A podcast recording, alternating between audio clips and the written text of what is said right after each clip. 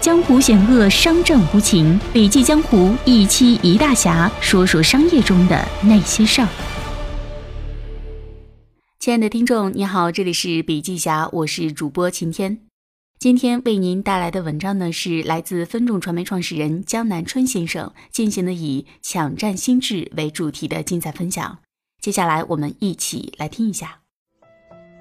今天我要讲的是抢占心智。企业或者是品牌要取得指数级的增长，一个非常重要的方面是要掌握以下四点。第一个是树立差异化的价值，必须要问自己有什么差异化价值，有没有开创一个新的品类或者是新的特性呢？如果都没有，就不用做广告了，因为消费者不会记住你的。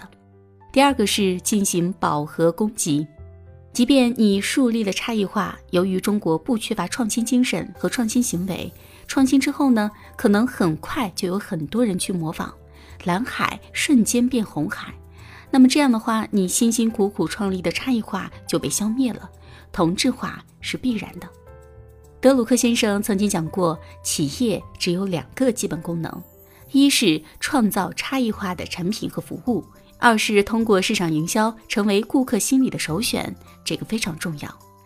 在消费者心里呢，只要你把你的广告语和你的品牌画上等号，你就拥有了一种心智产权。一旦拥有了心智产权，这个新物种就会在消费者心中形成固化。那么提到某个品类呢，脑海里第一时间想到的就是你。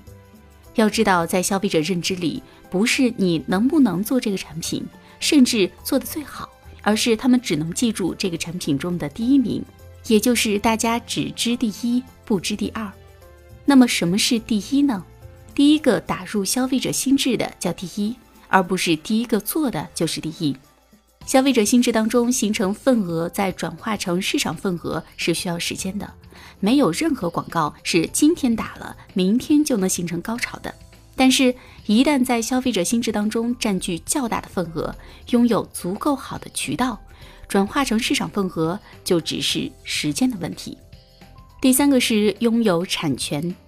今天在中国成功的企业大概有两个可能性：首先，拥有不可逆的知识产权，高通、华为、英特尔这些每年投入四百亿进行研发，这是外来者学不会的。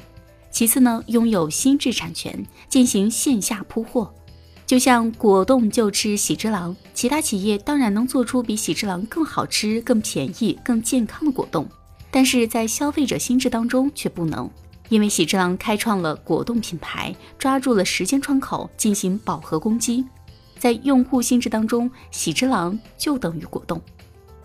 第四点是抓住广告核心，农夫山泉有点甜。喝着喝着，你可能真的会觉得有一点甜了。那么这是事实吗？可能是，也可能不是。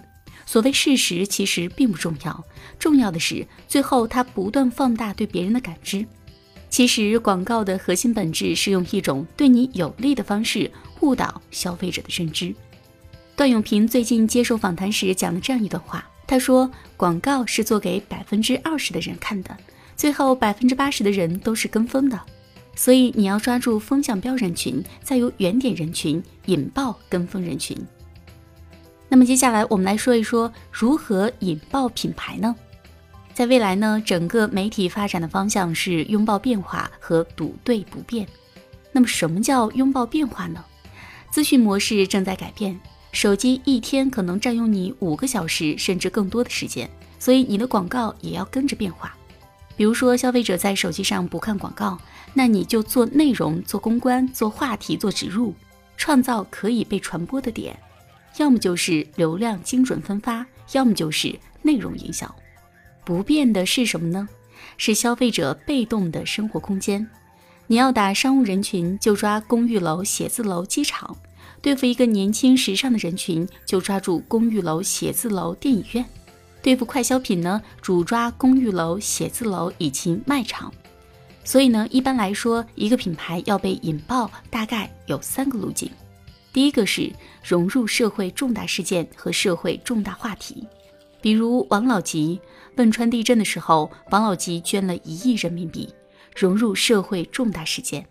第二个是融入社会重大娱乐，你赌对了中国最厉害节目的冠名赞助商，那么有没有效果呢？